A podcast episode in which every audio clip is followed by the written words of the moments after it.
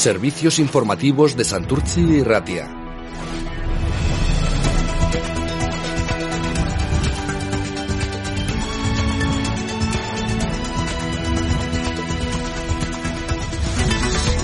Noticias locales. Positivos por COVID en Santurci a fecha 20 de octubre, 18. Noticias provinciales. Positivos por COVID en Vizcaya a fecha 20 de octubre, 265.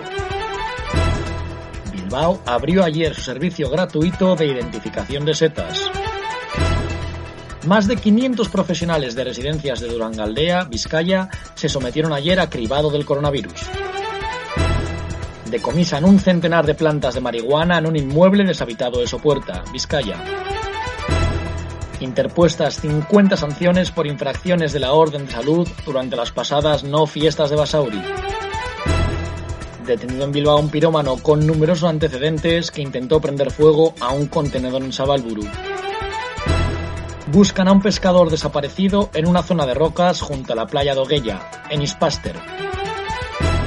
Trabajadores de Vizcaigus, GAM, Chorier y Munguialdea inician movilizaciones previas a la huelga indefinida por el convenio. La huelga de los estibadores hunde un 70% el tráfico en Bilbao y atrapa 800 camioneros. Guernica pone en circulación 6.250 nuevos bonos de compra para impulsar el comercio. Noticias de la Comunidad Autónoma Vasca. Bajan a 625 los nuevos contagios en Euskadi, con una positividad del 7%, y Guipúzcoa rebasa la línea roja. El gobierno vasco no descarta ahora toques de queda o confinamientos contra la pandemia. La Diputación Foral de Álava publicará el 30 de octubre la lista de grandes deudores tributarios se intensifican los controles para luchar contra la explotación laboral durante la vendimia en Euskadi. El gobierno vasco pide culminar la transferencia de políticas de acogida e integración de personas refugiadas. El comercio del audio activará en diciembre un canal de venta en Internet. Las exportaciones cayeron en agosto en Guipúzcoa un 11,2% frente al 17,1% de Euskadi. La Diputación Foral de Álava ha aprobado ayudas a la natalidad para 1.870 familias por valor de 1,4 millones de euros. Vitoria entra en alerta naranja al subir la casa de incidencia acumulada a 311 sobre 100.000 casos. Las diputaciones vascas publicarán el día 30 de octubre las listas de grandes deudores. Noticias nacionales. La Comunidad de Madrid estudia pedir al gobierno que decrete el toque de queda.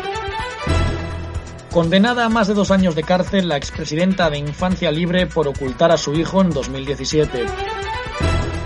El Senado congela la subida salarial de los senadores y prevé el aumento del 0,9% para el resto de funcionarios. La Fiscalía pide la condena de los administradores de una agencia de viajes acusados de estafar a un hotel de Oviedo. Arrestan a un hombre por amenazar de muerte con un cuchillo a sus compañeros de piso en Arrecife, Lanzarote. El Ayuntamiento de Logroño invita a convertir el reciclado de vidrio en un acto de solidaridad. La policía descubre en Alicante una trastienda donde se celebraban timbas ilegales multitudinarias de póker. Un acusado de liderar una red de narcotráfico en Palma declara que sus ingresos venían de la intermediación inmobiliaria. La Cámara de Comercio Navarra considera necesario implantar un plan de choque para la restauración y la hostelería. Detenido por drogas, el conductor del turismo implicado en el accidente en el que murieron dos menores en Almería. Noticias internacionales. La pandemia de coronavirus suma 393.000 nuevos casos y ya supera los 40,4 millones de contagios. Al menos 105 personas han muerto por las últimas inundaciones y deslizamientos de tierras en Vietnam. Bolsonaro insiste en que la vacuna contra el coronavirus no será obligatoria en Brasil.